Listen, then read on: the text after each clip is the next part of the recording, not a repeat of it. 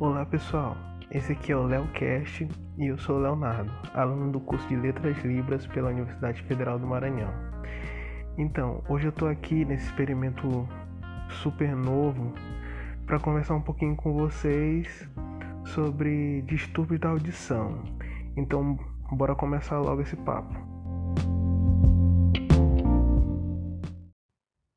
Então vamos lá.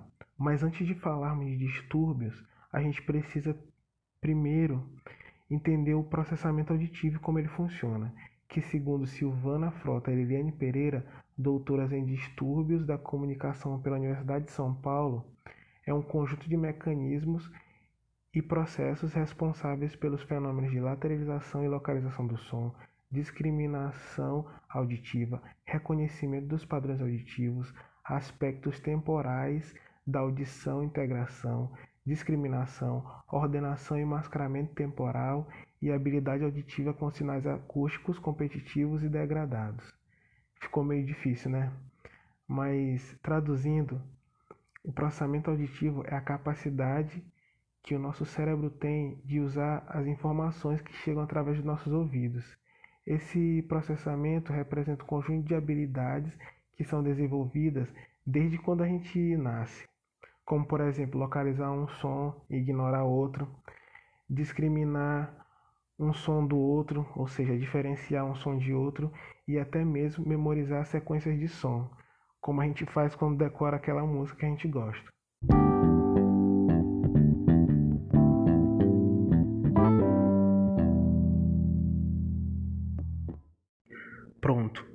Agora que a gente já entendeu o que é o processamento auditivo e como ele funciona, agora a gente pode começar a entender o que é o distúrbio do processamento auditivo central, ou o DPAC.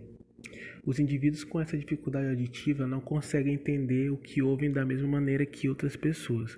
Isso ocorre porque há uma falha no processamento auditivo central, que, como a gente já falou anteriormente, é a capacidade que o cérebro tem de processar e interpretar os sons que chegam aos nossos ouvidos.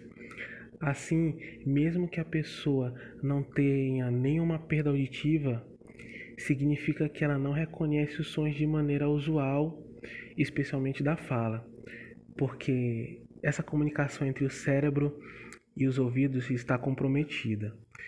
Algumas possíveis causas desses distúrbios podem estar relacionados a fatores genéticos, baixo peso ao nascimento, fatores neurológicos e otites de recorrência.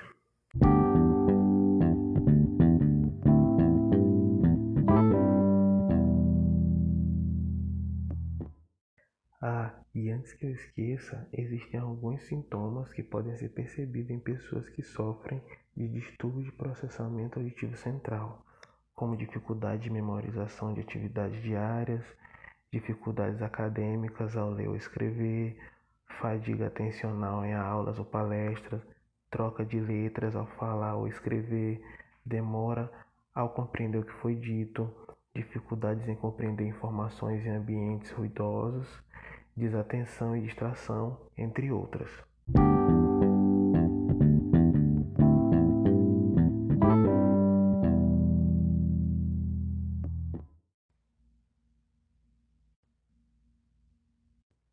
Depois de analisados os sintomas, o diagnóstico do DPAC pode ser feito pela audiometria, que é um exame realizado a fim de conhecer melhor as condições auditivas e a audiometria pode ser de dois tipos: a tonal, onde o paciente é exposto a várias frequências sonoras, geralmente entre 125 e 8000 Hz, para avaliar como está sua percepção do som.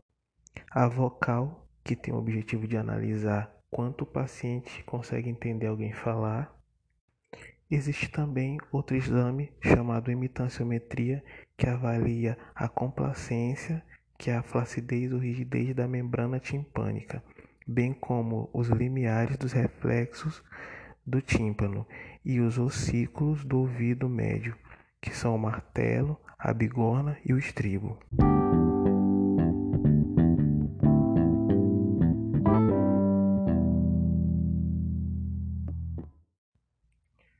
A DPAC não tem cura, mas tem tratamento. E com a ajuda de um fonoaudiólogo, há diversas intervenções médicas que podem ser feitas para melhorar a comunicação do paciente, como o treinamento auditivo, onde o fonoaudiólogo, durante sessões regulares, é, realiza tarefas com o intuito de treinar o cérebro para analisar melhor o som. Ou em casos de perdas auditivas mais severas, talvez seja necessário o uso de um implante coclear, que é um dispositivo eletrônico que faz a conexão entre o nervo do cérebro e o ouvido.